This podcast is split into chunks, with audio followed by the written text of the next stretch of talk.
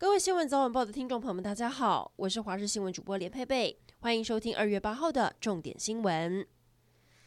来关心台湾将进口福岛食品解禁十一年的禁令，行政院在今天上午特别举办记者会，说明正式宣布解禁福岛食品，同时提出三原则与三配套，让国人安心。首先，三原则包含了回归科学检验，比国际标准更严格，还会为国人食安把关。然而，三个配套则是从禁止特定地区进口改为禁止特定产品进口。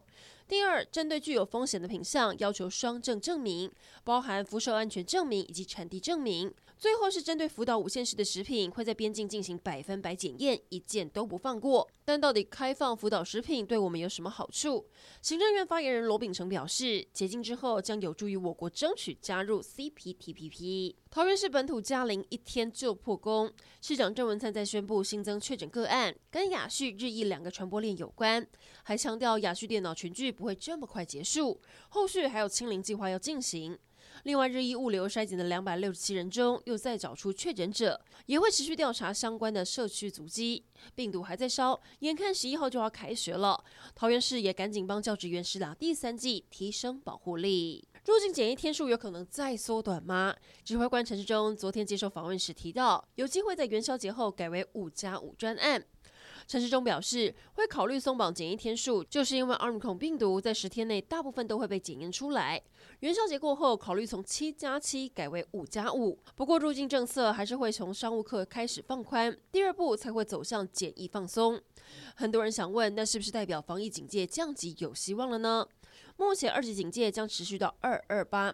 感染科医师黄高斌表示，距离二二八还有二十天，二十天等于超过一个潜伏期。如果国内疫情持续平稳，最快三月就可以降一级。但其实现在才进入关键期。前医师林世璧表示，台湾这波奥米克戎疫情还没有看到确诊大幅增加的趋势，因为年后才是疫情考验的开始，还是要观察社区两个星期。所以春节后的这两周就是观察重点。年底就要进行县市首长选举，主战场台北市到底会有谁出来角逐？各党将派出的战将越来越明朗。卫福部长陈时中接受访问时被问到选台北市长的想法，首度松口。他说没有拒绝选台北市，但目前以防疫为重。另外，呼声也很高的国民党立委蒋万安积极备战，传出可能会在年后宣布参选。至于台北市副市长黄珊珊，柯文哲已经表态支持他出来选，有可能会以无党籍的身份参选。就目前最新的民调显示，蒋万安的支持度最高有百分之四十，再来是陈时中百分之二十九，黄珊珊则是有百分之十九。最后来关心天气，方面快速通过，雨势趋缓，只剩下北部东半部有局部雨。不过冷空气南下，今天开始全台冷三天，今天晚上到明天清晨最冷。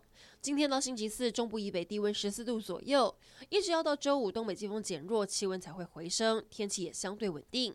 只是到了周日，又有风云报道，北台湾又要下雨。